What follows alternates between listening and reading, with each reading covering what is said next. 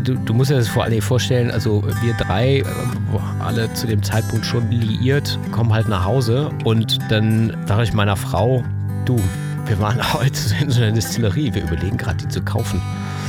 Und äh, äh, da war schlechte Stimmung zu Hause.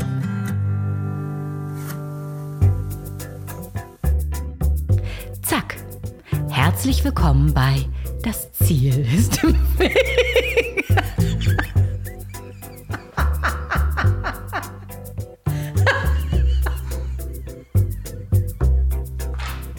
Eieieiei. Willkommen in Folge 146 des Podcasts, in dem ich mit QuereinsteigerInnen und QuertreiberInnen spreche. Ich bin Andreas Loff und auch diese Woche darf ich wieder in meinem Bus sitzen und mich mit interessanten Menschen unterhalten. Und diese Woche liegt die Betonung wirklich auf ich darf.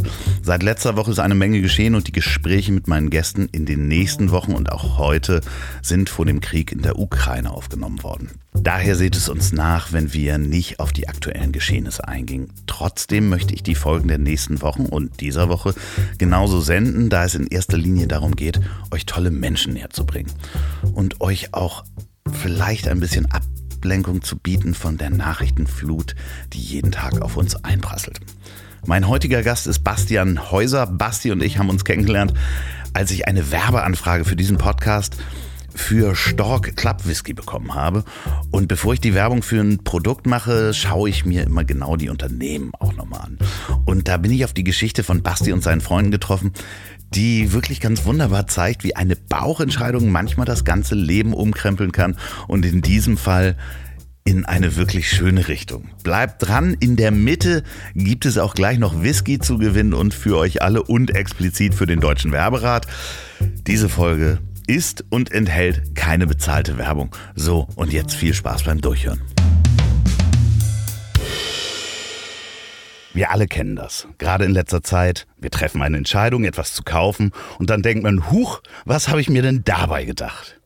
Wie es drei Freunden ging, als sie von einem Roadtrip mit einer kompletten Whisky-Destillerie nach Hause kamen. Das beantwortet mir heute Bastian Häuser. Herzlich willkommen, wie geht's dir? Du, mir geht's gut. Ich kann nicht klagen.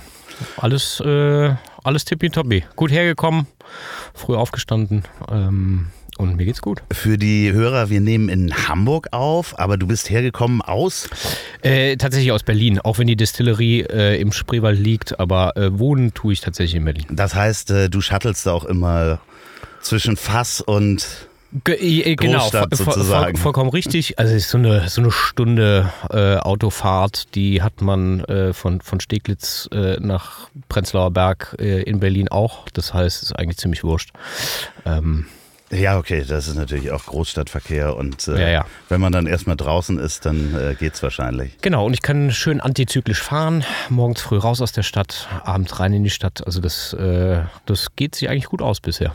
Aber bevor wir da hinkommen, wo das Ganze war, was da äh, so beschaulich ist, äh, da draußen auf dem Land, ich habe auch die Bilder gesehen, mhm. das sieht ja großartig aus, ich möchte da auch unbedingt mal hinkommen. Wie, wie kommt man eigentlich dazu, irgendwann zu sagen, ich, äh, ich möchte das machen, wenn man warst du schon immer so nah am Alkohol?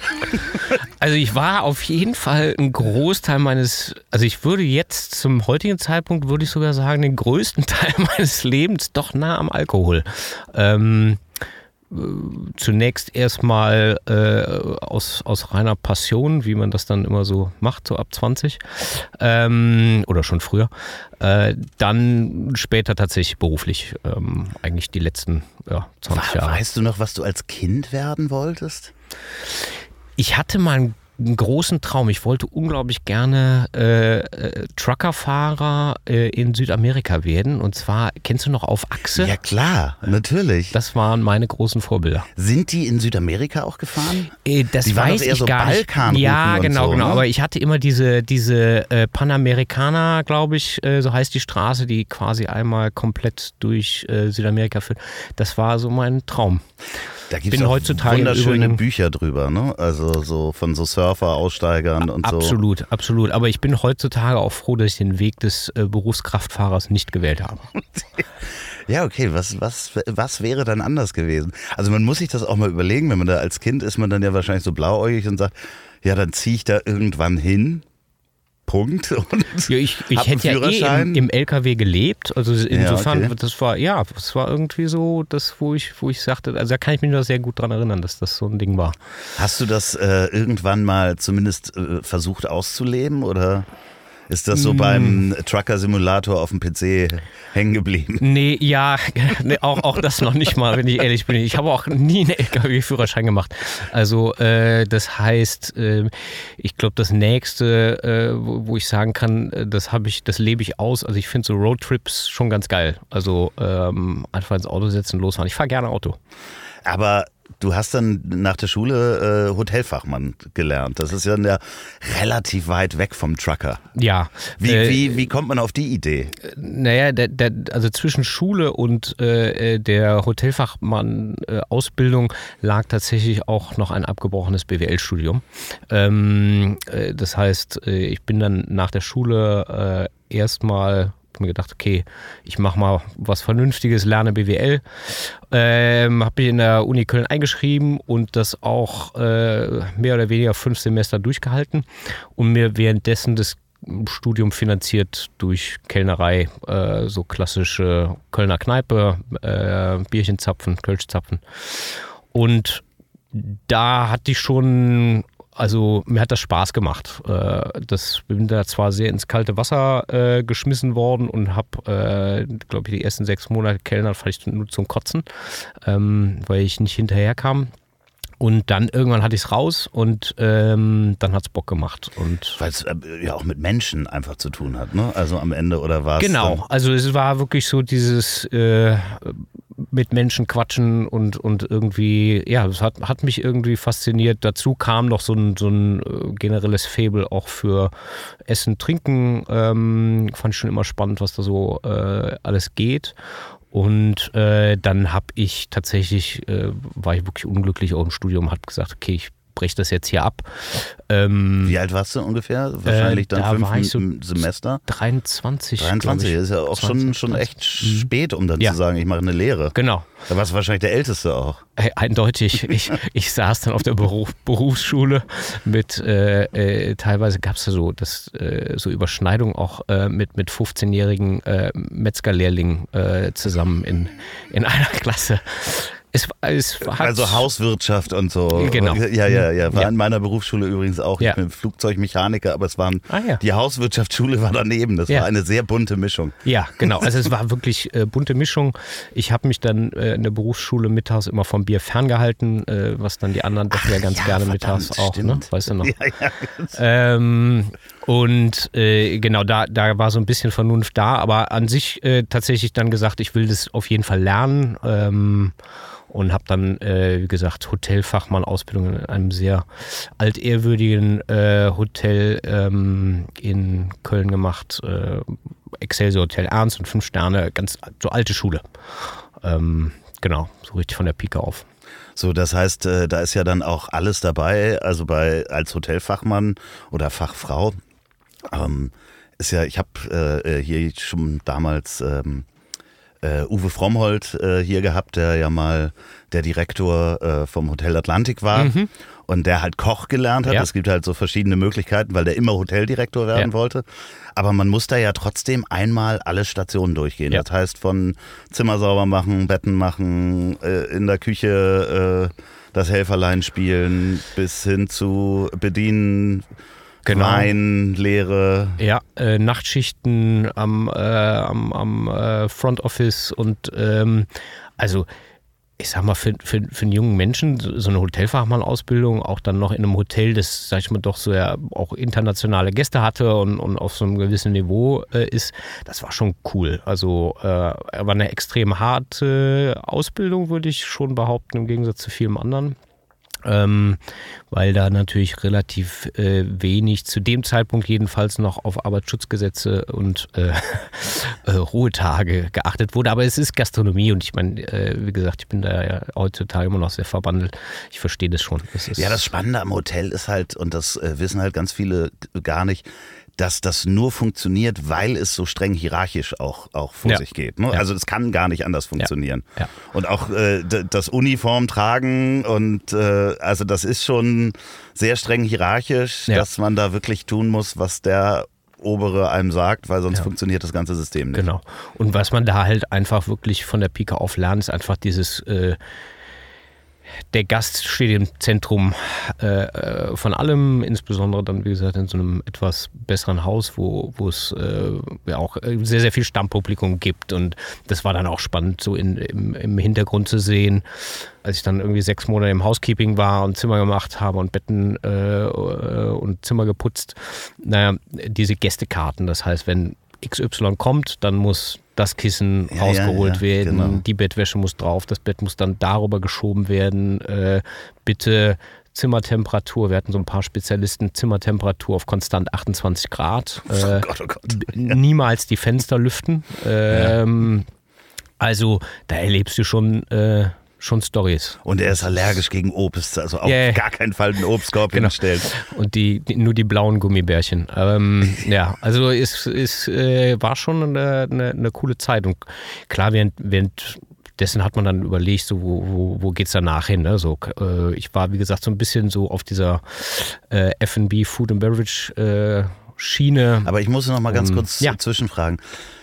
Rein für dich jetzt menschlich an deinen Fähigkeiten, was am meisten, welche am meisten geblieben sind durch die Lehre, die du, die du heute, von denen du heute noch partizipierst. Was ist das, wenn du das so runterbrechen würdest? Tja, gute Frage. Ähm, wahrscheinlich in, äh, äh, vielleicht so ein Auge. Äh, ähm, Gerade auch dann, ich habe dann später noch in der Bar gearbeitet, äh, da entwickelt man das, glaube ich, auch gut. Oder äh, so ein Auge für einen Raum zu haben, äh, wo viele Menschen sind, äh, irgendwie zu sehen, dass da hinten links der Aschenbecher voll ist und äh, da vorne rechts äh, muss irgendwie ein Tisch abgeräumt werden und da jemand da ganz vorne winkt jemand und, und ähm, möchte bezahlen. Also dieses so, so ein bisschen äh, überall irgendwie zu gucken, was, was, was passiert da gerade. Und äh, diese Aufmerksamkeit würde ich jetzt vielleicht sagen. Und wahrscheinlich legt man sich dann auch strategisch die Wege hin, dass man nicht dreimal rennt. Das hat man wahrscheinlich auch, wenn man einen Raum erfasst und sagt, okay, wenn ich jetzt dahin gehe, was kann ich schon mitnehmen und so? Es gibt den bekannten, äh, also bei uns sehr, sehr bekannten Begriff, also ein Kellner geht niemals leer. Das heißt, äh, ein Kellner hat immer irgendwas in der Hand, wenn er von A nach B läuft. Äh, und das, das ist in der Tat so, so, ein- so ein Ding. Und äh, ja, generell so diesen, diesen Einblick ähm, in dieses Ganze, auch was damit immer einhergeht, finde ich, äh, Essen und Trinken und, und äh, ja, wo der Unterschied liegt in der Atmosphäre, ähm, auch in einem Restaurant und äh, in einer Bar, dass es eben nicht nur darauf ankommt, dass irgendwer äh, gutes Essen raushaut, sondern dass das Licht stimmen muss und dass äh, ja so, so viele Dinge eigentlich das erst ausmachen zu einer, zu einer Erfahrung. Ne? Ja, schön, aber das kann man ja wirklich dann, dann mitnehmen. Ne? Also selbst wenn man Ja. in dem Beruf nicht, nicht arbeitet, ähm, ist das was, was einen dann das Leben lang begleitet, auch die Fähigkeiten, die man da erlernt hat. Eine große Eigenschaft, ähm, die, äh, da lobt mich meine Frau auch mal für, ich bügel meine Hemden seitdem äußerst gerne selber Guck auch. gerade, du hast kein Ja. Hemd an. Nee, ich habe kein Hemd an. Ich bin auch nicht so ein Hemdträger. Aber äh, also bei uns zu Hause bügel ich. Ähm, das ist so, ja, das, was noch übrig geblieben ist aus dem Housekeeping. Ja, ich habe ich hab eine Fähigkeit, die ich glaube, ich habe mal zwischendurch äh, Flugzeugmechanik und danach habe ich mal kurz als Flugbegleiter gearbeitet. Ah ja. Mhm. Und ähm, äh, da man jeden Tag, glaube ich, 600 Leuten Guten Morgen und auf Wiedersehen sagen kann, habe ich die komplette Scham verloren, Menschen anzusprechen. Also wenn es in einem professionellen Kontext ist, Ja. also auf jemanden Ja. zuzugehen und zu sagen, Entschuldigung, können Sie mal, sobald es in den privaten Kontext geht, Ja. ist es aber andersrum. Also das ist auch, glaube ich, aber auch eine Fähigkeit, die man äh, im Hotelfach haben muss. Ich, ich, ich würde auch sagen, also ich glaube, diesen äh, auch, auch, auch generell, wenn du als, als, als Bartender arbeitest, ähm, vielleicht ist es sogar ganz gut, wenn man ein bisschen introvertiert ist, mal sowas zu machen, wo man wirklich gezwungen ist, eigentlich damit äh, irgendwie konfrontiert wird. Du musst, du musst immer ansprechen und am besten musst du noch quatschen können. Hallo, Ja. wie geht's Ihnen? Genau. Was wollen Sie trinken? Genau. So. Ja, ja, ist das Wetter nicht heute ja schön? aber lustig, ne, dass man sich dann auch so, also gegen seine Dämonen, weil ich war auch schüchtern irgendwie so in der Schule Mhm. Ja. oder als Kind äh, ist es gut, äh, gegen seine Dämonen da zu arbeiten. Absolut, absolut. Und ähm, da, da würde ich auch mal sagen, dass das äh, so eine Eigenschaft ist, die, die man äh, auch später im Leben sehr, sehr gut gebrauchen kann. Ne? Ähm. Aber wie ging es dann weiter? Du hast gesagt, ähm, Bartender hast du nebenbei auch immer noch weitergemacht, aber Food and Beverage hat dich interessiert, also das heißt... Äh genau, also ich bin äh, während der Hotelfachausbildung habe ich schon angefangen mit einem Kumpel, äh, wir waren viel so auf, auf äh, äh, Hip-Hop-Konzerten unterwegs, so äh, in, in Köln und dann immer so vorgeglüht, äh, entweder bei ihm oder bei mir und hatten uns dann irgendwie also Barbücher gekauft und, und fanden Cocktails ganz spannend. Hat irgendwann angefangen, da in irgendwelche Happy Hour-Läden reinzugehen und, und keine Ahnung, Blue Hawaii und, und Flying Kangaroo zu trinken und ähm, und haben dann irgendwann, wie gesagt, so Barbücher gekauft und uns äh, so einen Stock an Spirituosen äh, und Zutaten zusammengekauft und mal so ein bisschen das Vorglühen gestaltet und ähm, kreativ sehr, gestaltet. Sehr schöner Satz auf jeden Fall. Ja. Das Vorglühen sich zu gestalten, ja. das so ein bisschen kreativer zu machen und nicht einfach nur diesen Pushkin-Wodka genau, Orange genau, zu trinken. Genau, genau, genau. Der, der war irgendwann einfach zu viel und dann mussten wir irgendwie so eine Schippe drauflegen. Und ähm, ja, das lief eigentlich schon so ein bisschen so parallel äh, dazu und ähm, dann habe ich äh, irgendwie Feuer gefangen, so an der, an der, weil, weil de, also Koch fand ich auch mal spannend, aber da hat es mich echt abgeschreckt, wie du arbeiten musst und, und äh, generell das Klima dort im Hotel zu dem Zeitpunkt in der Küche. Also da flogen tatsächlich auch mal Pfannen, äh, da ging es noch äh, ruppig zu. Ich glaube, das da ist ganz oft in der Küche so. Also mit vielen, ja, mit mittlerweile nicht mehr, aber äh, es ist äh, schon zu einer Zeit, äh, und ich bin ja auch ähm, äh, schon über 45, ähm, da äh, ging es schon hart zu. Und dann, dann fand ich halt eben, in der Bar konntest du sehr kreativ sein. Hatte ich so das, dachte ich, jedenfalls zu dem Zeitpunkt, bis ich dann im, in der Ausbildung in die Bar kam und dann doch eigentlich nur immer, also bloß nicht kreativ werden, sondern hier sind die Rezepte, die haben äh, äh, zu stimmen und, und die so. Haben seit ne? Hunderten von Jahren unsere genau, Kunden glücklich gemacht. Genau. Bitte nichts verändern. Bitte, bitte bloß nicht verändern. Ähm, nein, aber mich hat das, äh, wie gesagt, fasziniert einerseits kreativ zu sein, äh, andererseits diesen Kontakt mit Menschen ähm, direkt zu haben. Und man, also ich finde, bis zum heutigen Tage liebe ich es, in eine, in eine belebte Bar zu gehen. Diese, diesen das war dann so Mitte, Ende der 90er wahrscheinlich, ne? Das war, lass mich mal überlegen, ähm, Genau, äh, das war Anfang, äh, sogar eher Anfang 2000er. Ja, okay, dann ging das schon gerade so los, dass so Gin Tonic Kultur, verschiedene Tonic, Wasser und so, und so. Ja, ja, aber nur so in so Spezialläden. Ja, ne? also so, das war schon sehr spezial. Also es fing da so ein bisschen an, so dass so kleinere privat geführte Bars begannen so ein bisschen kreativer zu werden, frisch gepresste Säfte, so, so, so ein Ding, da, das, das war eigentlich so das Thema. Und ich hatte mir dann eigentlich zum Ende der Ausbildung in den Kopf gesetzt, äh, ich will mal nach New York, ähm, will da Bartender sein. Und äh, dann kam der 11. September. Es ist aber schön, wenn man sagt New York Bartender Trucker Südamerika ja. sind beides also äh, Hauptsache weg. es hat, es ich habe meine Eltern wirklich lieb, aber irgendwie Köln, äh, ich musste mal weg, ja. Das ja, war ja, vielleicht so die. Ja, okay, aber der 11. September Klar, ähm, da hat man dann äh, erstmal nicht gesagt, man will nach New York.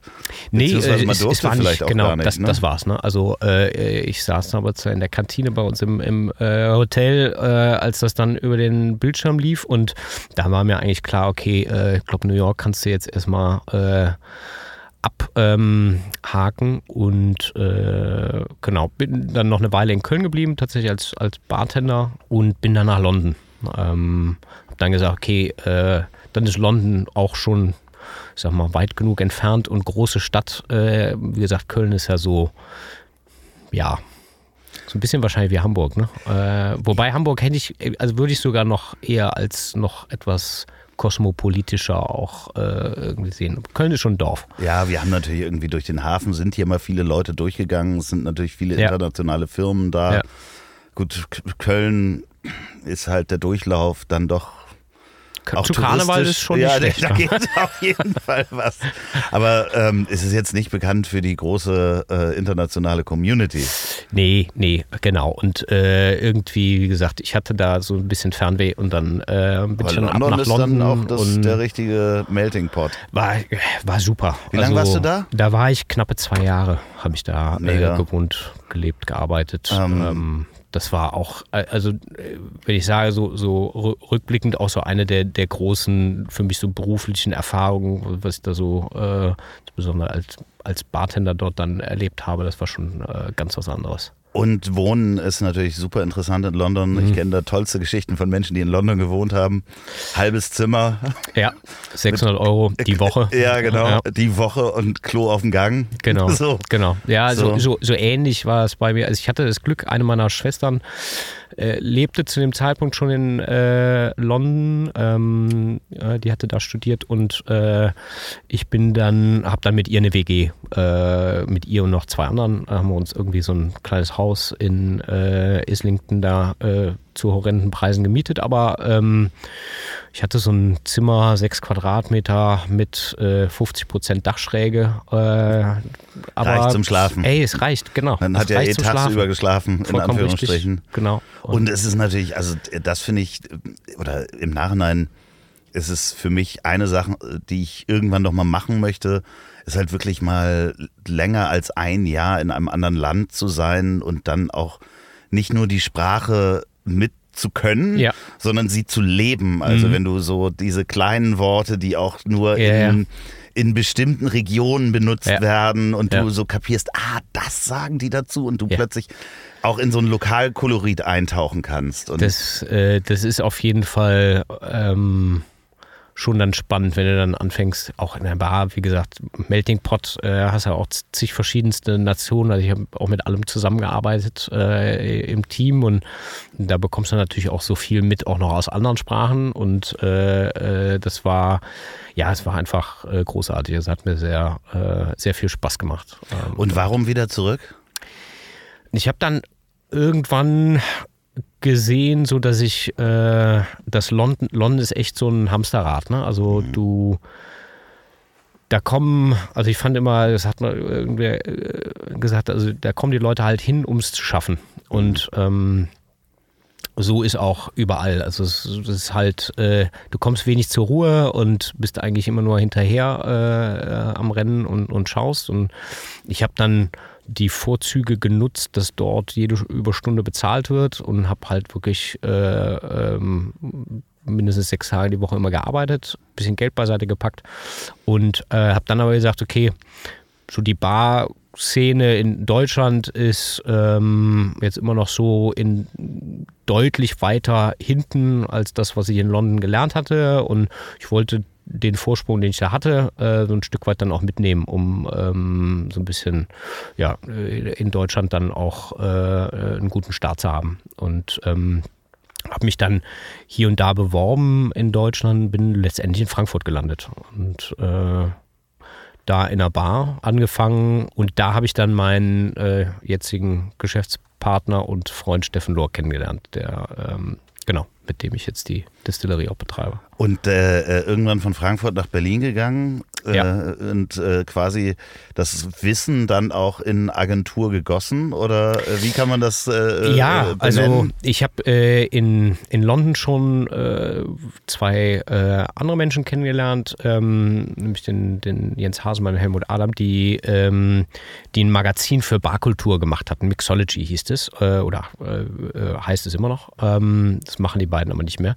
Und äh, mit denen, äh, für dieses Magazin hatte ich angefangen, so ein bisschen zu schreiben. Ähm, als äh, Fachautor und hier und da und dort und äh, haben uns viel äh, äh, ausgetauscht und in Frankfurt, ähm, als ich dann in Frankfurt war, entstand eigentlich so die Idee, eine Barmesse gemeinsam zu machen. Und ähm, um das dann an den Start zu bringen, bin ich dann äh, Ende 2006, Anfang 2007 dann nach Berlin gezogen und ähm, habe mich quasi mit den beiden dann äh, sozusagen erstmal mit meinem ersten äh, selbstständigen Projekt dann mit dieser Barmesse, Barkonvent Berlin dann äh, selbstständig gemacht. Und, Und, das war ja dann auch der richtige Melting Pot in Berlin. Zu, zu das war auf jeden Fall, ich musste mir auch irgendwie ähm, 2006 noch, ist auch ja. Riesenzulauf gewesen. Ja, ja, ja, ja. Also da also, war echt, da waren Mieten noch günstig in Berlin. Wahnsinn. Ja. Also und, und selbst ich habe zu Anfang noch beim Jens in der Bude gepennt, weil äh, der eigentlich meistens bei seiner Freundin war. Und ähm, das heißt, ich habe dann auch quasi da äh, umsonst äh, gewohnt oder habe wohnen können. Und ähm, meine Frau war noch in Frankfurt, die hatte ich zu dem Zeitpunkt, die hatte ich in Frankfurt kennengelernt. Ähm, und äh, das war super spannend. Ich musste dann mir natürlich noch Geld verdienen, weil, wie gesagt, das war, äh, damit konnten mit der Messe konnten wir jetzt so noch nicht irgendwie, ich habe dann fürs Magazin geschrieben, habe dann äh, äh, im, im, Cookies, ein ganz bekannter Berliner Club, äh, dann äh, eine der neuen Locations äh, mit aufgemacht und bin dann nochmal so ins Clubleben, ins Berliner Clubleben abgedriftet, sag ich mal, für eine Weile, aber das war mir, das war mir zu heavy. Ja, das ist echt krass. Also ich war, war jetzt als als Hamburger dann auch öfter mal in Berlin und ja. auch mal im Cookies und in ja. verschiedenen anderen Clubs. Ich hatte immer das Gefühl, wenn ich in Berlin war und da ein paar Tage war, also im, im Gegensatz zu, zum, zum Hamburger Nachtleben, hatte ich halt immer das Gefühl, wenn ich da unterwegs war, ich verpasse irgendwas, weil ständig überall, ne? ja, aber gleichzeitig auch mhm. Sachen waren. So, ja. also ähm, egal wie, also auch egal in welcher Schicht, man hätte sich auch durch Veranstaltungen von äh, irgendwelchen Ministerien durchtrinken können, Musikfirmen, äh, ja. äh, jeden Tag die Woche vier bis fünf Optionen, die man. Vollgas. Und ja. da sind auch, glaube ich, einige Menschen auch richtig hängen geblieben. Also wahrscheinlich immer noch. Und ja, auf jeden Fall. Also ich, äh, dadurch, dass ich, wie gesagt, dem, dem, diesem Nachtleben da natürlich auch immer, also das hat mich immer begleitet äh, bis zum heutigen Tag. Und da habe ich natürlich auch viele Leute doch sehr versinken gesehen gehen im, im Nachtleben. Und äh, das tut nicht jedem gut. Und ich habe auch gemerkt, äh, ich soll es besser mal irgendwann sein lassen. Und äh, habe dann da so ein bisschen für mich den Absprung gefunden. Und, äh, aber ihr habt dann auch gemeinsam eine Agentur gegründet. Genau. Ähm, aus dieser Messe heraus habe äh, ich dann, also kam, wir haben ganz, ganz viele so äh, Spirituosen aus aller Welt, äh, die dann zu uns auf die Messe kamen und die dann immer fragten, naja, ähm, wir haben dieses neue Produkt, könnt ihr uns nicht helfen, da irgendwie auf dem deutschen Markt äh, mit anzufangen? Und äh, dann haben wir das zu Anfang so ein bisschen so als, als äh, Spezialist mit größeren Agenturen äh, äh, halt zusammen gemacht und wir waren dann so, ich sag mal so die, die, die internen, die, die Leute, die die Branche verstanden, die äh, Wenn wir, jetzt, wir, wir, sprechen auch so von Getränkebrands und genau, genau, also, also keine also, Ahnung, da müssen wir Gin, Gin-Marke XY. Da müssen wir mal eine kurze äh, Klammer drum ziehen, ja. weil das wissen auch ganz viele Menschen nicht dass ähm, ich habe das auch nur mitbekommen, wenn es so Brand Ambassadors gibt oder mhm. Leute, die Vertrieb machen. Ja. Deren Job ist es ja teilweise wirklich in Bars zu gehen und zu sagen, ey, hier, ich habe ein neues Getränk. Mensch, da stelle ich euch jetzt mal ein paar Flaschen umsonst hin. Guckt mal, genau. wie das ankommt. Das ist wirklich ja so wie früher Plattenpromo ungefähr, ne? So zu ich, DJs äh, hingehen. Ich denke, äh, letzten Endes ist es so, ne? Also das ist wirklich so, so dieser, dieser, äh, äh diese Route to Market, die eben nicht nur über den Lebensmitteleinzelhandel oder Werbung für den Endkunden läuft, sondern äh, Gastronomie ist immer noch sehr, sehr wichtig für dieses Brandbuilding, für diesen Markenaufbau, weil du, wenn du so einen Bartender für dich gewinnst, für deine Marke, der dich dann weiterempfiehlt, das ist halt Bestes, äh, was du machen kannst, gerade wenn du eine kleine Marke bist. Und davon kam halt viel rein und daraus entwickelte sich so eine Art Agenturgeschäft und diese Messe war nur einmal im Jahr und das heißt, den Rest des Jahres wollte ich mich auch irgendwie beschäftigt halten.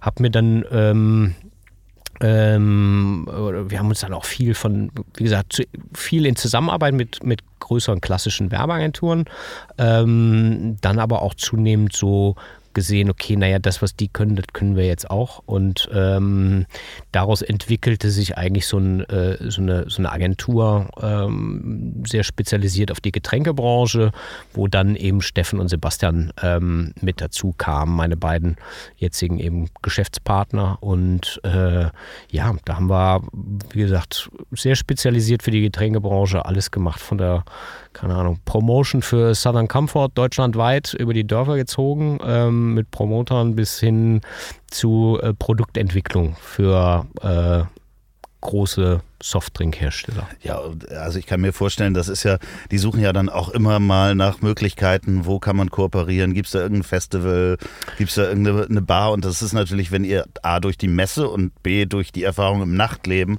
genau. natürlich das Netzwerk habt, dann liegt das ja nahe, genau das zu machen. Ja, wir waren einfach äh, und oder sind glaube ich auch immer noch sehr, sehr gut vernetzt eben in dieser äh, Branche, kannten unheimlich viele ähm, Leute mit Bars, mit Restaurants, ähm, und der Sebastian, äh, den hatte ich ja auch kennengelernt, eigentlich über ähm, Thomas Henry, weil er damals diese Bitterlimonade erfunden hat. Ähm, und er kam dann zu uns und sagte, hier, ich brauche jemanden, der ist, er war nicht aus der Szene, ich brauche jemanden, der das mit mir so ein bisschen noch feintunt.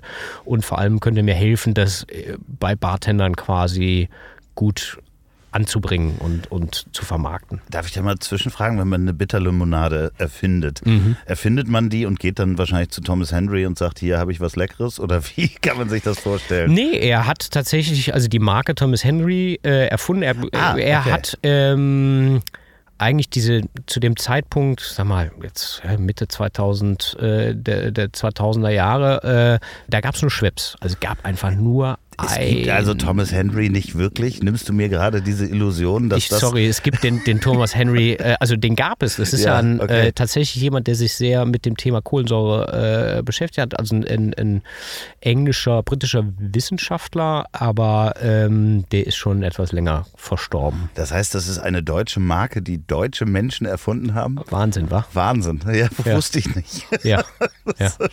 Und das, das, das, das, das Absurde ist, äh, äh äh, der, der, Sebastian, äh, wie gesagt, der äh, hat vorher äh, beim äh, großen Internet-Immobilienportal gearbeitet. Also der hatte auch mit ähm, Getränken dieser Art eigentlich auch so direkt nichts am Hut. Aber, Lustig. Ja, Wahnsinn, ne? Also wie, auf, auf welche ja, dummen Ideen manche Menschen kommen. Ja, klar, natürlich. Aber ich meine, wenn man dann, wenn man dann irgendwie da drin hängt und sagt, okay, dann das hilft euch ja wahrscheinlich, all dieses Wissen und all diese Netzwerke helfen euch ja dann heute auch zu sagen, jetzt haben wir eine eigene. Gibt es die Agentur denn noch? Nein, also ähm, wir haben diese die, die Agentur, wie gesagt, wir hatten viele Kunden aus der Getränkebranche und wir haben uns da sehr spezialisiert, hatten dann zum Hochpunkt zehn, ja, zehn feste äh, Mitarbeiter, äh, zehn Angestellte, aber wir haben halt, also wir haben halt sehr, sehr schnell gesehen, dass Agenturbusiness, also unter 50 Leuten, machte das, du, ich glaube, du weißt das selber, mhm. äh, keinen finanziellen Spaß, es sei denn, du bist hoch kreativ und, und vertickst halt nur Konzepte, dann mhm. ist es ja alles okay, aber ähm, so diese Ausführungen und so, das ist halt, ja, am Ende des Jahres bleibt meistens ein bisschen was übrig, aber ist jetzt nicht so, dass du irgendwie Werte aufbaust und ähm, wir waren in unserer Nische da so ein Stück weit gefangen und haben dann auch gesagt, okay, wir müssen uns mal langfristig darüber Gedanken machen, wie wir das hier weiter aufstellen. Ja, und vor allen Dingen der nächste Schritt, also genau zu dieser 50er äh, ja. Größe zu werden, ja. der, entweder nimmt man da Geld auf ja. und äh, weiß, dass man die nächsten zwei Jahre defizitär arbeiten wird, genau. um sich halt im Markt zu positionieren. Aber das ist halt nichts, was man mal eben organisch mal eben schafft in nee. zwei Jahren. Und wir waren ja gar nicht aus der Werbung. Das heißt, uns, also ich glaube, wir waren in der Nische gut da, wo wir uns, aber das Rüstzeug fehlte uns dann letztendlich auch irgendwo andere Schritte zu machen. Und, aber äh, letzten Endes war vor allem die Entscheidung nachher, als wir die Distillerie hatten, und sag mal, wir hatten dann einen Whisky, äh, dann konnte ich schlecht äh, äh Jack Daniels strategisch beraten, ähm, was sie irgendwie mit Bartendern machen. Also es war ja, klar, da schwierig. würde man das eigene Konzept, ne, äh, Produkt natürlich nach vorne stellen. Genau, genau. Also das heißt, das äh, haben wir dann tatsächlich dann äh, abgewickelt und äh so, und jetzt hauen wir noch einen raus. Nicht einen, sondern zwölf. Für eure Treue als Hörer und für den Geschmack verlosen wir zwölf Whisky-Probierpakete, nämlich explizit viermal den Rosé Rye Aperitif von Stork Club Whisky, viermal den Rye Malt Whisky und viermal den Straight Malt Whisky. Und was müsst ihr dazu tun? Ganz einfach, schreibt eine Mail an ziel.ponywurst.com mit dem Betreff Whisky. Ganz wichtig, gebt eure mögliche Lieferadresse mit an, dann muss ich nach der Ziehung nicht nachhaken. Apropos Ziehung, das passiert im Zufallsprinzip, also auch wer was bekommt und die Gewinner wähle ich dann nach vier Wochen nach Veröffentlichung raus. So, und jetzt geht es weiter. Ach ja, Teilnahme nur ab dem 18. Lebensjahr. Bitte gebt euer Geburtsdatum an. Aber jetzt erzähl mir die Geschichte. Das war ja in der Agentur. Ihr wolltet euch mit einem Fass Whisky bei euren Kunden eigentlich bedanken und seid Genau. irgendwie losgefahren, um das zu suchen. Genau. Ist das richtig? Genau. Ja, ist vollkommen, vollkommen richtig. Also, ähm, wir haben jedes Jahr so einen kleinen äh, flüssigen Aushand gemacht, so Dankeschön ne, an alle äh, Kunden und äh, die, mit denen wir gearbeitet haben. Und ähm, da Ende 2015 wollten wir halt äh, mal nach einem Whisky, äh, nach einem Fass Whisky suchen, den wir dann selber abfüllen und dann so regionales Produkt und ähm, ja, sind dann los und äh, waren dann erst ähm, in der Uckermark, äh, das ist so äh, nordöstlich von Berlin, äh, in Brandenburg. Da ist eine kleine äh, Brennerei, die macht sehr, sehr äh, guten Whisky, ist eine Frau, Frau Bohn, ähm, die dort ihren Whisky macht.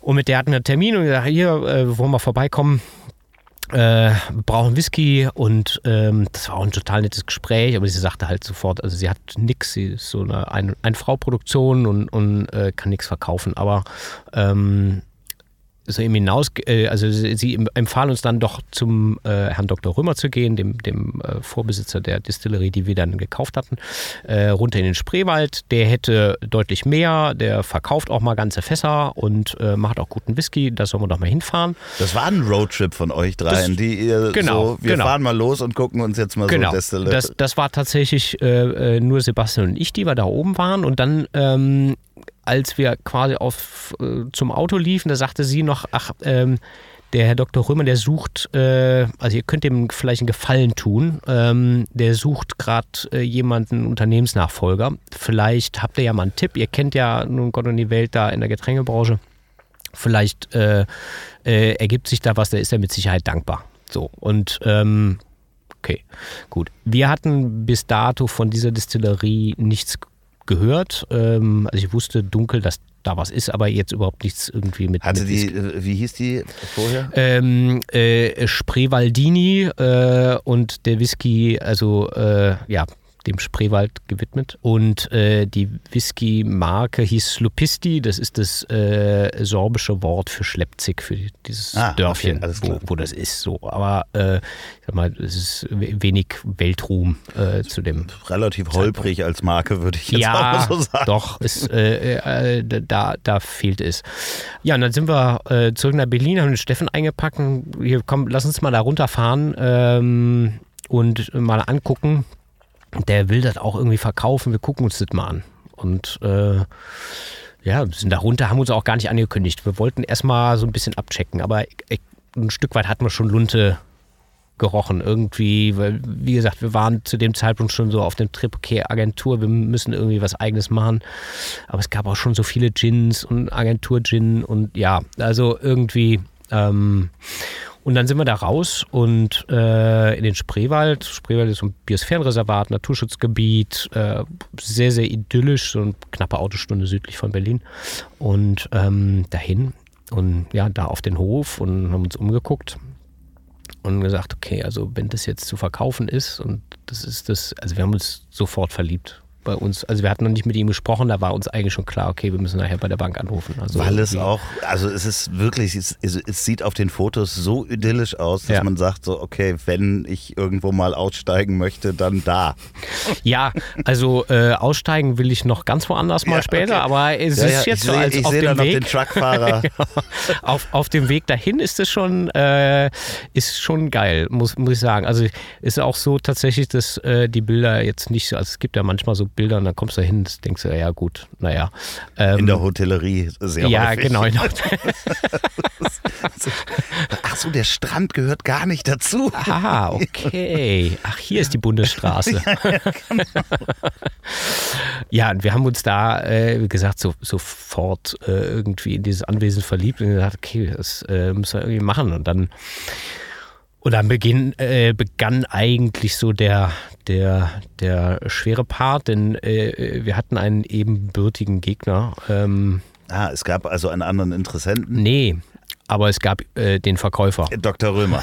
Dr. Römer klingt übrigens auch wie so ein Charakter aus der Lindenstraße. Ein, Herr Dr. Römer. Eindeutig. Also ein, ein gebürtiger Bremer äh, Radiologe in ah. Berlin, praktizierend zu einem bestimmten Zeitpunkt, der dann nach der Wende äh, äh, da raus ist und äh, so einen kleinen Essen, einen kleinen Gasthof gekauft hat äh, bei uns im Dorf und hatte so ein Faible für Kochen, fing dann da an, irgendwie den, diesen Gasthof da zu bewirtschaften, ein äh, paar Gästezimmer zu machen, dann sich das Bierbrauen selber beizubringen, äh, aber das klingt nach mega interessanten Menschen. Äh, absolut, absolut. Also ein, ein Macher vor dem Herrn. Also, also wirklich das, das Paradebeispiel dafür, irgendwo hingehen.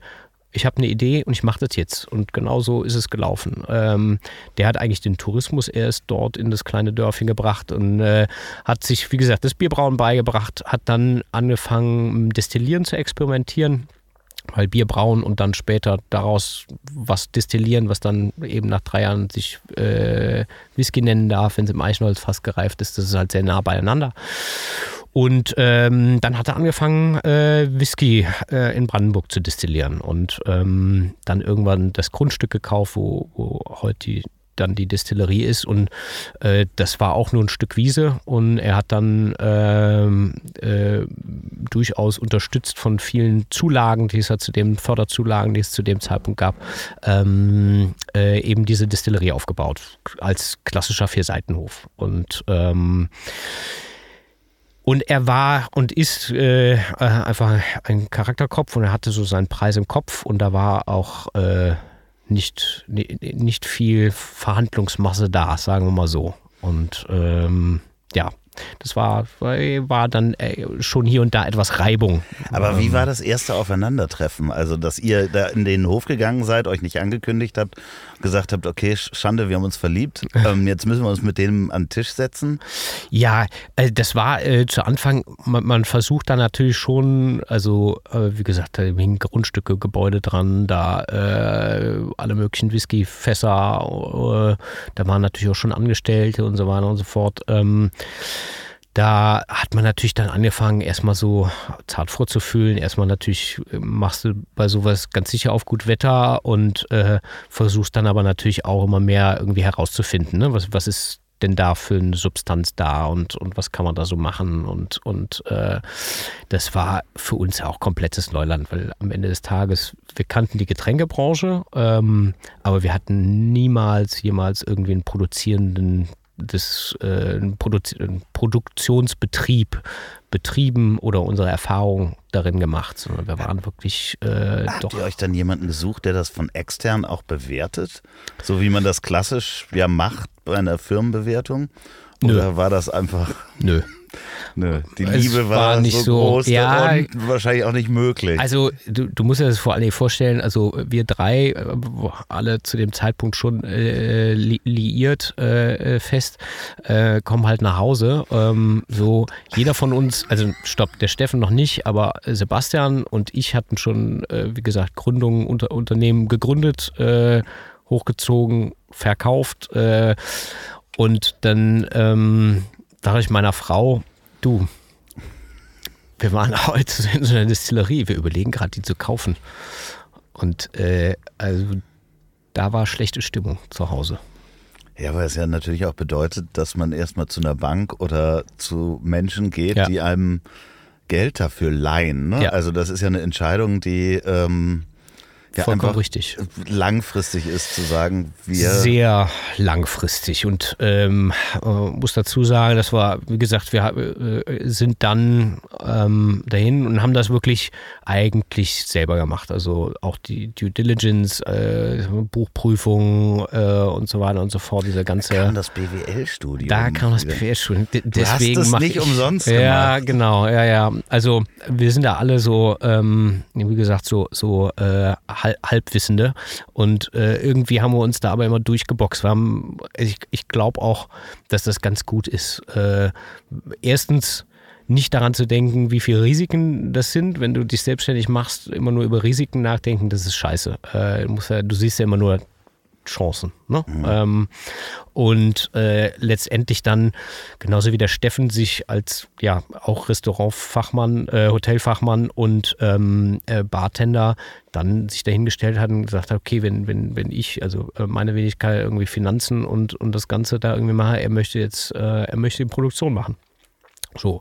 Und äh, hat dann, ich sag mal, in kürzester Zeit von, von Pika auf eben ja, sich das Brennen sozusagen mehr oder weniger beigebracht. Ähm, aber wir haben dann schon immer wieder mal Experten dazugeholt und äh, ja, äh, letzt, letzten Endes äh, sind wir dann so nach, ich glaube nach sechs Monaten hatten wir einen Businessplan fertig. Wir hatten mehr oder weniger Due Diligence fertig. Äh, wir äh, hatten angefangen, bei Freunden und Familie Kohle einzusammeln und äh, bei unserer Hausbank vorzusprechen. Die Hausbank hat uns wirklich ausgelacht und äh, äh des, des Weges äh, verwiesen, ähm, weil ja, das, da, da hat keiner so richtig dran geglaubt. Wir haben dann aber tatsächlich eine Bank gefunden, ähm, eine Berliner, die auch tatsächlich in der Gastronomie viel Projekte finanziert, die so ein bisschen smarter ist. Und das hat so sechs Monate gedauert. Jetzt kann ich mir vorstellen, ja. dass in diesen sechs Monaten ja auch in Partnerschaften lebend immer wieder auch so eine Entscheidung, auch vielleicht man selber diese Entscheidung nochmal von links nach rechts legt, ja. weil man natürlich auch an ganz viele Sachen denkt, die schiefgehen können. Man weiß, 90 Prozent der Sachen, ja. über die man sich Gedanken macht, passieren nicht. Ja. Ähm, aber trotzdem gab es ja immer wieder wahrscheinlich auch Zweifel in der Dreiergruppe, ne? Ja, auf jeden Fall. Also, ähm, wobei wir, auch wenn es da immer wieder Zweifel gab, äh, ich glaube, eher war unser Fehler, dass wir, äh, dass wir ein bisschen zu positiv gedacht haben.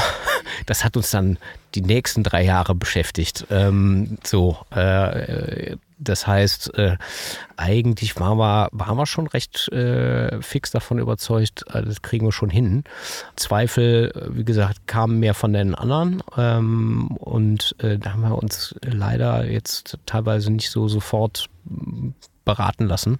Wir waren da schon echt so ein bisschen verliebt. Ja, was ja aber auch eine Chance ist, also du hast es ja gerade gesagt, plötzlich zu sagen, okay, ich, ich kümmere mich jetzt um die Produktion, das ist ja auch eine Chance auf ein komplett neues Leben. Ne? Also, oder neue Beschäftigung, ja. sich auch nochmal in ein Thema reinzufuchsen und ja. es wissen zu wollen.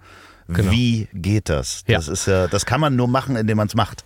Das, das würde ich auch sagen. Und es, es war einfach äh, ähm, super spannend, dann den, den, Schlüssel dazu äh, zur Distillerie zu bekommen. Und, und war das so ein großes so, Fest oder war das, wie muss man sich war, den Moment. Nee, wir haben, es war kein großes Fest. Ich glaube, der, der, Weg dahin, äh, der, der war dann schon echt mit, mit Stress verbunden, aber wir hatten es irgendwie hinbekommen, die Kohle zu sammeln ähm, und äh, dann, wie gesagt, mit einem, mit einem großen, großen Kredit äh, äh, da reinzulaufen und den Kaufvertrag und alles unter Dach und Fach.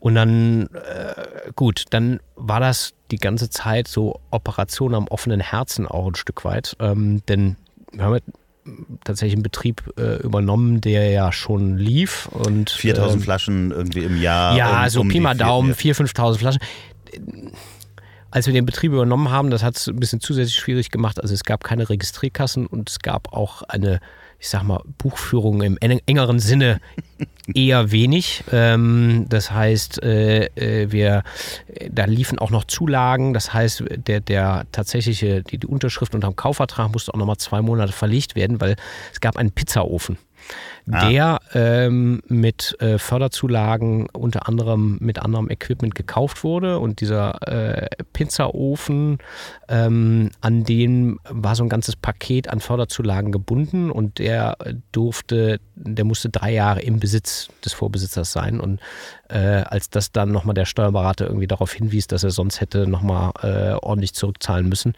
mussten wir, wie gesagt, für den Pizzaofen nochmal ein bisschen verschieben. Und ähm, Witzig. Also ich, ich kenne eine ähnliche Geschichte. Ich habe auch mal äh, äh so Förderungen, europäische Förderungen ja. für ein Unternehmen. Das sind halt Verträge, da muss einem Steuerberater definitiv bei helfen, ja. sonst fällt man da auch richtig das, schnell auf die Schnauze. Genau. Gibt es den Pizzaofen noch? Den Pizzaofen gibt es nicht mehr. Nee. Okay. Wie so vieles es nicht mehr gibt, äh, äh, was wir da übernommen haben. Aber ähm, nee, wir waren, äh, ich glaube, wir waren eher angespannt. Also, jetzt ging es los. Und, aber hattet ihr vorher, sorry, dass ich, ich, ja, ja, ich finde es so spannend, ja. aber ihr hattet vorher schon wahrscheinlich die Brand, die ihr machen wolltet, hattet ihr ja in der Zeit, ihr hattet genau. ja schon was zu tun, zu sagen, okay, das Ding soll Stock Club Whisky heißen, äh, genau. so und so wird das Logo, das Label sein. Vollkommen richtig. Also das, so stelle ich mir eine Flasche war, vor. Genau, so. also weil, weil wir mussten ja auch äh, die ganze Zeit irgendwo so ein Stück weit äh, pitchen und äh, auch bei der Bank musste es ja irgendwie neben einem Businessplan äh, ja auch noch ein paar andere Sachen vorweisen und irgendwo eine, eine, eine Strategie oder eine Vision. Und das hatten wir natürlich auch äh, entsprechend ausgearbeitet. Und das Problem aber war, als wir den Betrieb übernommen hatten, war das eigentlich so eine Art liebevoll gesagt gemischt Warenladen. Das heißt, da waren irgendwie über 60 verschiedene Produkte, die wow. produziert wurden, zig Liköre äh, jeglicher Couleur. Äh, dann hatte er auch noch äh, Unmengen an Rum angefangen zu destillieren, schon 2008, ähm, bevor da jemand äh, jemals auf die Idee kam, in Deutschland irgendwie größer. Ähm, so, und das heißt, wir waren eigentlich mit so einer, wir brauchten erstmal so, so einen Deckel, ähm, der das so ein bisschen umfasste. Deswegen heißt die GmbH auch noch Spreewood Distillers und das lief darunter auch erstmal. Äh, äh, und dann hatten wir aber schon von vornherein gesagt, okay, Rum ist für uns etwas, das, das läuft aus. Whisky ist das, was wir machen wollen. Und dann hat man dem Rum eine eigene Marke gegeben und dem Whisky eine eigene Marke. Und dann hat man noch diese Liköre. Das war auch, also wir hatten nachher so drei, vier verschiedene Marken eigentlich. Und das war auch so der, der, das erste, wo wir gesagt haben, okay, es ging nicht anders, weil wir mussten das Zeug irgendwie verkaufen. Das und, Restbestände äh, loswerden. Ne, genau, also wir konnten das jetzt nicht einfach abschreiben, weil da, dem wurde auch dummerweise, und da kam wieder das abgebrochene BWL-Studium dazu, äh, das nicht vollzogene, äh, uns auch noch so ein paar äh, Fehler unterlaufen sind bei der, man muss ja den Unternehmenswert, wenn man so ein Unternehmen kauft, quasi muss man so Preisschilder überall dran hängen. Genau, was ist ja, das ja, wert? Was ist das wert? Was ist das wert? Wir hatten ein bisschen zu viel den Vorräten äh, zugewiesen und äh, äh ja, und äh, wie gesagt, konnten das jetzt nicht einfach so abschreiben. Das hätte äh, äh, bilanziell ganz schlecht ausgesehen. Das heißt, wir mussten es auch verkaufen. Und ähm, hatten aber eben jetzt erstmal so die nächsten zwei, drei Jahre damit zu tun, diesen, den Rest quasi abzuverkaufen, parallel dazu aber eine, an unserer Strategie äh, zu arbeiten und zu sagen, okay, was, was wollen wir eigentlich machen? Weil ich muss sagen, zu dem Zeitpunkt, als wir es übernommen haben, war das noch nicht klar, dass das nur Whisky aus Roggen wird, aus Brandenburger Roggen und äh, so und so und so produziert und so weiter und so fort. Weil, wie gesagt, wir mussten das alles erstmal lernen. Wir haben mhm. erstmal angefangen, das so weiterzumachen, wie es da war, aber mit unseren Labels ähm, und haben dann auch sehr, sehr schnell gemerkt, dass äh, scheiße, also ja, wir kennen viele, aber von alleine verkauft sich das Zeug nicht nur, weil du da ein anderes Etikett draufklebst und du das jetzt machst und nicht mhm. äh, der Dr. Römer. Ähm, das heißt, äh, da haben wir dann schon äh, relativ schnell viel äh, Lehrgeld bezahlt, weil man vielleicht ein bisschen, wie gesagt, zu blauäugig da irgendwie rangegangen ist und gedacht hat, ach, das, das kriegen wir schon hin. So. Und äh, aber letzten Endes haben wir das ganz gut geschafft, das so parallel zu machen. Aber es waren echt immer so 48 Baustellen, an denen du gearbeitet hast. Und das war so, bis dann auch der, die Reste verkauft waren, wenn du sagst zwei Jahre, war das so bis Ende 2018, äh, so nee, 2016 nee. habt ihr übernommen? Äh, wir haben noch bis 2020 tatsächlich noch äh, in dem Sinne noch, noch Whisky vom Vorbesitzer verkauft. Ähm, der, weil wir hatten 200 Fässer mit übernommen, das ist schon äh, eine ganze Menge. Äh, Wie viel sind, passt in so ein Fass rein? Äh, Pi mal Daumen 200 Liter im, okay. im, Schnitt zwischen 200 oder 119 und 250. Wie viele Fässer habt ihr übernommen?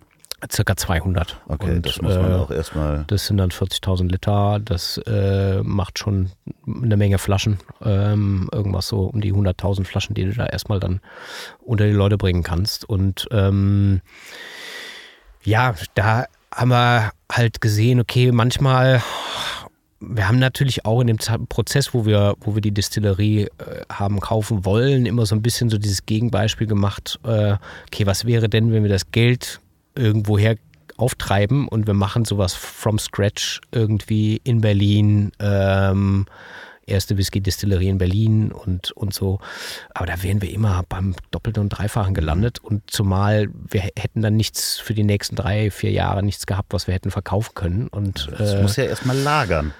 Genau, es muss eben mindestens drei Jahre lagern. Und äh, wir fanden dann auch so den Gedanken, Whisky muss halt eben in Fässern reifen und so ein Lagerhaus im inneren S-Bahn-Ring äh, von Berlin fanden wir deutlich weniger charmant als im Biosphärenreservat. Äh, so, wo wir dann auch gesagt haben, okay, nee, ähm, machen wir so. Ja, und so haben wir dann, äh, vor allem der Steffen, wie gesagt, der die Produktion da äh, geleitet hat und auch ganz viel von diesem Transformationsprozess vor Ort gesteuert hat, ähm, äh, der hat dann da äh, ja eigentlich den Betrieb komplett Kiel geholt. Das ist nichts, äh, die Gebäude und alles, das stand und auch das Team zum größten Teil äh, arbeitet weiterhin bei uns, aber ähm, wir haben wirklich alles anders gemacht. Wir haben nochmal extrem viel investiert in Produktionstiefe, äh, um so unsere Rezepturen zu entwickeln. Und ähm, ja, parallel dazu halt immer äh, enger so überlegt, okay, was wollen wir eigentlich machen? Und dann Ende 2017 erst haben wir dann gesagt, okay, wir machen jetzt nur noch Whisky aus Roggen. Und zwar aus der Region. Ja. Und äh, das hat sich dann ja spätestens 2019 so weit ausgezahlt, dass ihr den besten Roggenwhisky der Welt. Äh, äh Vollkommen richtig. Also ausgezeichnet wurde als ja. der beste Roggenwhisky ja, der Welt 2019. Genau. Das, Und das muss man erstmal schaffen. Das muss man auf jeden Fall erstmal schaffen. Ich meine, ich war bei der Verkostung nicht dabei, vielleicht gab es auch nur zwei Einsendungen. Äh, äh, nee, keine ich Ahnung. glaube nicht. Ich glaube, ich glaube nicht. Das gab, gab, und ich, ich habe dir ja vorher gesagt, wir haben ja äh, schon äh, zusammen gesprochen, als ihr diese Special Edition ja. mit äh, Berlo gemacht mhm. habt und äh, ihr ja auch Werbung hier in dem ja. Podcast gemacht habt, habe ich dich angerufen. Also ich habe mir die Nummer über die Agentur besorgt mhm. und habe dir ja auch gesagt, das ist für mich der leckerste Whisky, den ich jemals getrunken ja. habe. Und ich habe viele Whisky getrunken. so, also nicht, dass ich jetzt ständig Whisky trinke, aber ich habe schon viele, viele Whisky mhm. probiert und muss echt sagen, ihr habt da was ganz, ganz Feines hingestellt. Danke. Das äh, ja. Äh, freut uns immer noch. Ich glaube, wir sind immer noch manchmal äh, so, dass wir äh, was, was man, wenn man so nicht aus dem Fach ist, denkt man manchmal so, ist das wirklich gut oder erzählen die das einem nee, nur? Ne? Also man, man ist immer so, glaube ich, wir haben immer so ein bisschen so Selbstzweifel. Ist das wirklich so irgendwie? Es ist ja auch äh, schwierig, weil es ist Geschmackssache. Also das ist auch bei allem so. Also äh, mein Total Freund Oliver Wesselow, der irgendwie das beste alkoholfreie Bier ja. mehrfach gemacht hat, ähm, ja. da findest du natürlich auch Leute, die sagen, nee, das schmeckt mir nicht. Und ja. äh, dementsprechend, klar, kannst du, es gibt nie irgendwie das ultimativ nein, Beste. Nein. Äh, das, das, das, ist vollkommen richtig. Äh, Geschmack ist ja leider demokratisch und äh, das ist, ja, es wäre so schön für mich als Produzent, wenn es nicht so wäre. Ja, aber, aber, ich meine, der Erfolg gibt euch ja recht. Ihr ja. habt es geschafft, äh, äh von 4.000, 5.000 Flaschen auf 80.000 Flaschen im ja, Jahr jetzt zu kommen. Ist das ja, eine aktuelle Zahl? Das ist tatsächlich die, die, die Zahl aus dem letzten Jahr. Also das heißt, da war auch noch viel jetzt Wachstum drin. Ähm, das ist natürlich nicht alles nur Whisky, äh, muss man dazu sagen, aber äh, Whisky ist unser, unser Kern und ist auch das, was wir, äh, wofür wir eigentlich auch, auch stehen wollen. Und, äh aber wenn ich das mal so, also du musst die Zahlen nicht bestätigen, mhm. aber wenn ich das so als Milchmädchenrechnung mit gar ja. keinem BWL-Studium, sind das mal äh, zwischen zwei und drei Millionen Euro Umsatz? Hast du ganz gut hingeschätzt. Ja, ja. so, aber ja. also das ist jetzt ja. schon von 2016 die Schlüsselübergabe zu einem Betrieb, was irgendwie zwischen zwei Millionen äh, und drei Millionen Euro Umsatz macht. Ja. Ist ja einfach auch schon mal was, wo man dann mal zumindest sagen kann, guck mal, ja. liebe Leute, die ihr da das halbe Jahr mit uns oder die Jahre mit uns gelitten habt. Ich denke jetzt so an die Partner. Ja, ja, ja, ja. und die Familie, die das Geld Fall. gegeben hat. Auf so. jeden Fall. Ist das schon, ja. schon auch ein, ein, Stein, der da von der Schulter fällt genau. wahrscheinlich? Ne? Nein, absolut. Und äh, ähm, ich sag mal, trotz, äh, trotz Pandemie und, und äh, währenddessen ja auch immer Arsch auf Grundeis und äh, wie gesagt, äh, doch großen Krediten äh, und allem. Also wir, wir sind jetzt, glaube dieses Jahr das erste Mal so, dass wir sagen, so, wir sind ein bisschen, bisschen entspannter. Ähm, so, aber die, die letzten fünf Jahre waren echt schon wenig Schlaf äh, und weniger, weil man nicht den Schlaf sich hätte nehmen können, sondern einfach, weil man echt schlecht schläft. Ne? Ähm, ja, aber das Gedankenkarussell. Ja. Was muss ich noch alles machen? Ja. Wie der Kellner, der immer alles im Blick hat. Ja. Problem ist einfach, wenn das Blickfeld so groß werden muss, weil es einfach so ein Betrieb halt so groß wird, ist der innere Kellner immer noch in dir. Ah, ja, ab, absolut. Also, äh, und wie gesagt, da, da musste wirklich alles, äh, da musste Warenwirtschaftssysteme mussten implementiert werden und äh, beim Zoll war der Betrieb schon extremst angezählt. Das Ach, Bauamt, ja, verdammt, der Zoll. Das Bauamt hatte äh, wirklich, also äh, 15 Zentimeter dicke Akte äh, vom Vorbesitzer, die wir mitgeerbt haben und ähm, wir mussten noch bauen, äh, brauchten noch Lagerhäuser. Wir waren überall, wie gesagt, äh, das war schon äh, Red Flag. Mal, ja, ja, ja, echt, echt Red Flag. Aber der Zoll, das muss man noch mal ganz kurz erklären, dass mhm. in dem Moment, wo man ja brennt in Deutschland ja. Äh, oder auch braut, ähm, Richtig. Und wenn man das illegal macht, ist es ein, in erster Linie ein Zollvergehen, weil dem Staat Steuern genau. verloren gehen. Äh, Steuer, wie sagen wir, Steuerhinterziehung. Genau. Ähm, Schwarzbrennen ist Steuerhinterziehung. Ja, ja, vollkommen richtig. Also wir, wir müssen ja ähm, alle, die wir Spirituosen trinken, äh, ähm, bezahlen eine Brandweinsteuer. Ähm, letztendlich geben wir die als Produzent, wir müssen sie vorlegen, aber legen sie natürlich aufs Produkt Produkt um. Ähm, 13,03 Euro auf einen Liter hundertprozentigen Alkohol. Das heißt, so eine Flasche Whisky mit 40 Prozent, da kann man so Pi mal Daumen 4 Euro Brandwandsteuer mhm.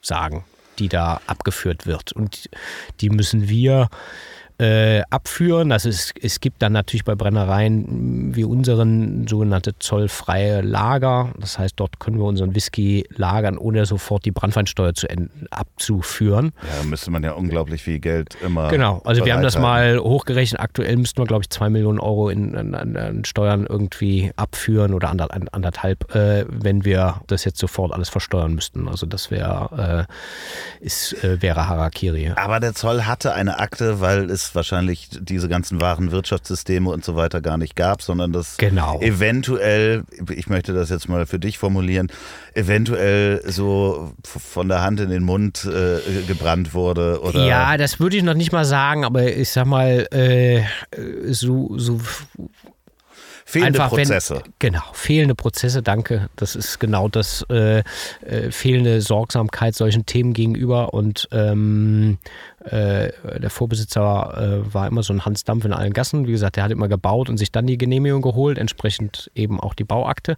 Ähm, und ja, das waren auch so Dinge, die wir, also weder hatten wir auf dem Schirm, was das für ein administrativer Prozess ist mit dem Zoll. Also wir haben eine Mitarbeiterin, die eigentlich sechs Monate im Jahr nichts anderes macht als Zollbuchhaltung. Das ist eine Buchhaltung neben der eigentlichen Buchhaltung. Das äh, hat man im BWL-Studium auch nicht gelernt. Nein, nein.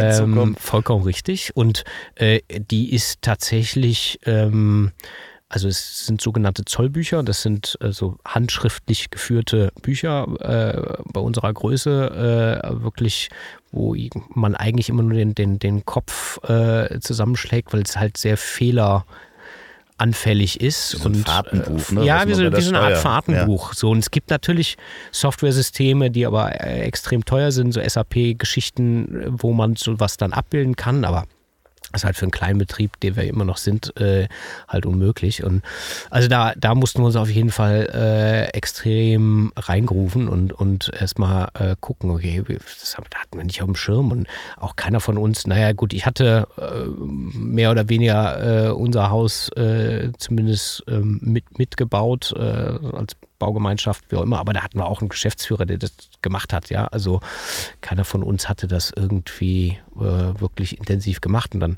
mussten wir da Anlagen im Werte von einer halben Million Euro äh, verbauen. Keiner von uns Anlagentechniker oder diplomierter Brauer oder sonst irgendwas. Alles, äh, ja.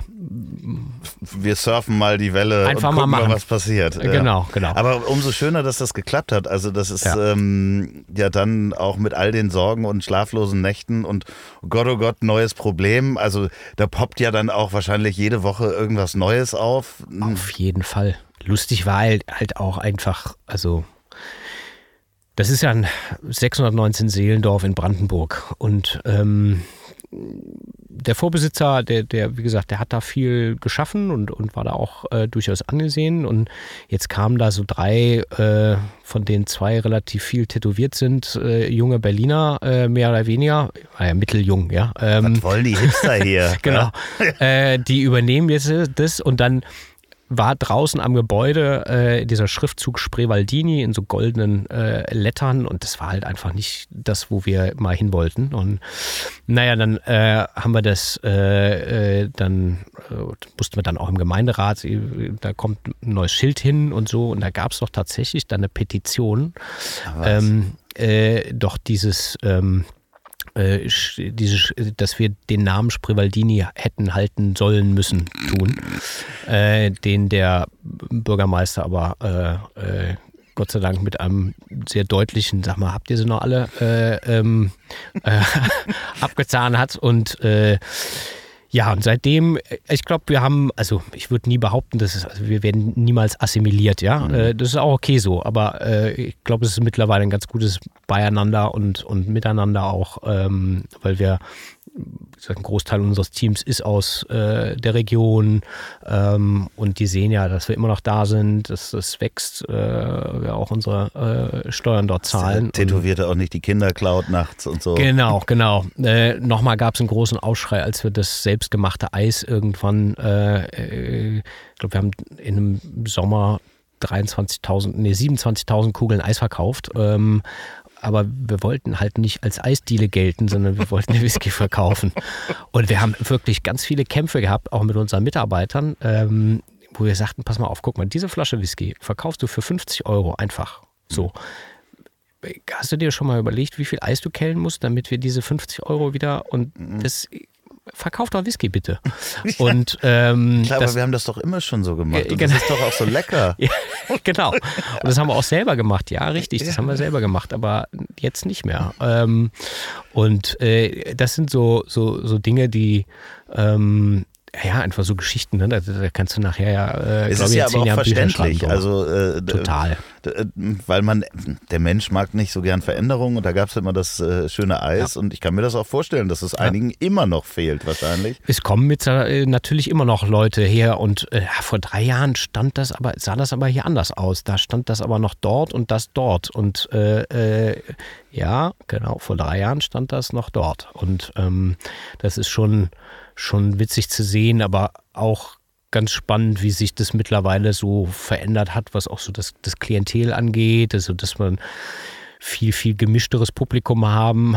Ich sag mal, vom Berliner Hipster über äh, den, den Brandenburger Rentner ähm, ist halt im Sommer alles mittlerweile auf unserem Hof und. und äh das heißt, ihr macht Verkostungen da, ihr. Ähm man kann genau. zum Whisky trinken vorbeikommen. Voll, vollkommen richtig. Also wir, das, das Dorf hat zwischen Mai und September 40.000 Besucher. Also das, mhm. da geht schon echt äh, was rund.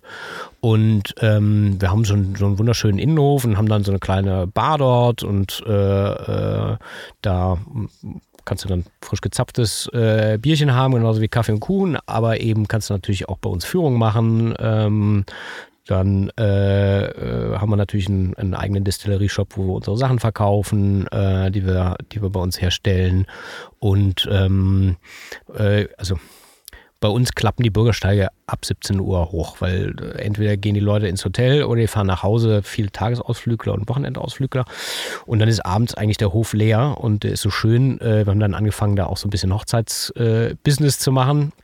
Und ähm, das heißt, äh, dann haben wir halt äh, auch öfters dann irgendwie an den Wochenenden abends nochmal äh, eine Hochzeit. Und ja, haben dann, ähm, der Steffen ist äh, äh, mu großer Musikfan und äh, Hobby-DJ und ähm, ich glaube, wir äh, haben die in, in Brandenburg progressivste äh, Playlist äh, in einem Besucher äh, in, so einer, in so einer Location und äh, schon immer ganz lustig zu sehen. Man kann sich das angucken unter www. Stork-Club-Whiskey mit ey.com. Das findet ihr natürlich auch in der Folgenbeschreibung. Und da gibt es nämlich auch den Shop. Da könnt ihr online den Whisky auch bestellen.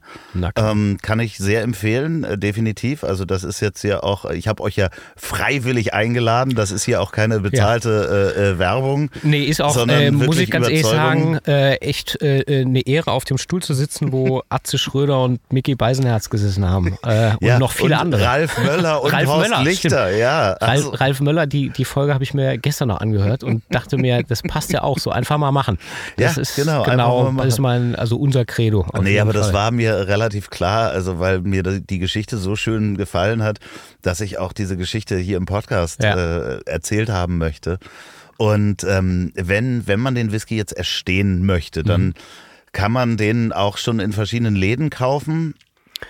Äh, auf jeden Fall. Also äh, wir haben zu Anfang halt uns sehr auf die erstmal so Gastronomie fokussiert, äh, um diese Marke so ein bisschen in, in, ins Spiel zu bringen. Ähm, sind aber mittlerweile äh, eben auch im, im Fachhandel äh, unterwegs. Das heißt, äh, so Händler wie Weinquelle Lühmann hier in Hamburg zum Beispiel mal äh, oder auch Mutterland. Ähm, also so in, ich sag mal, überall, wo Beratung stattfindet, ähm, da sind wir eigentlich so deutschlandweit. In Städten haben wir da so unsere Kunden. Und ähm, bei uns in der Region äh, Berlin-Brandenburg äh, sind wir mit ein paar Produkten auch durchaus im Rewe Edeka äh, zu finden. Und ähm, genau. Aber online funktioniert sehr gut, äh, habe ich selber ausprobiert, kommt relativ schnell.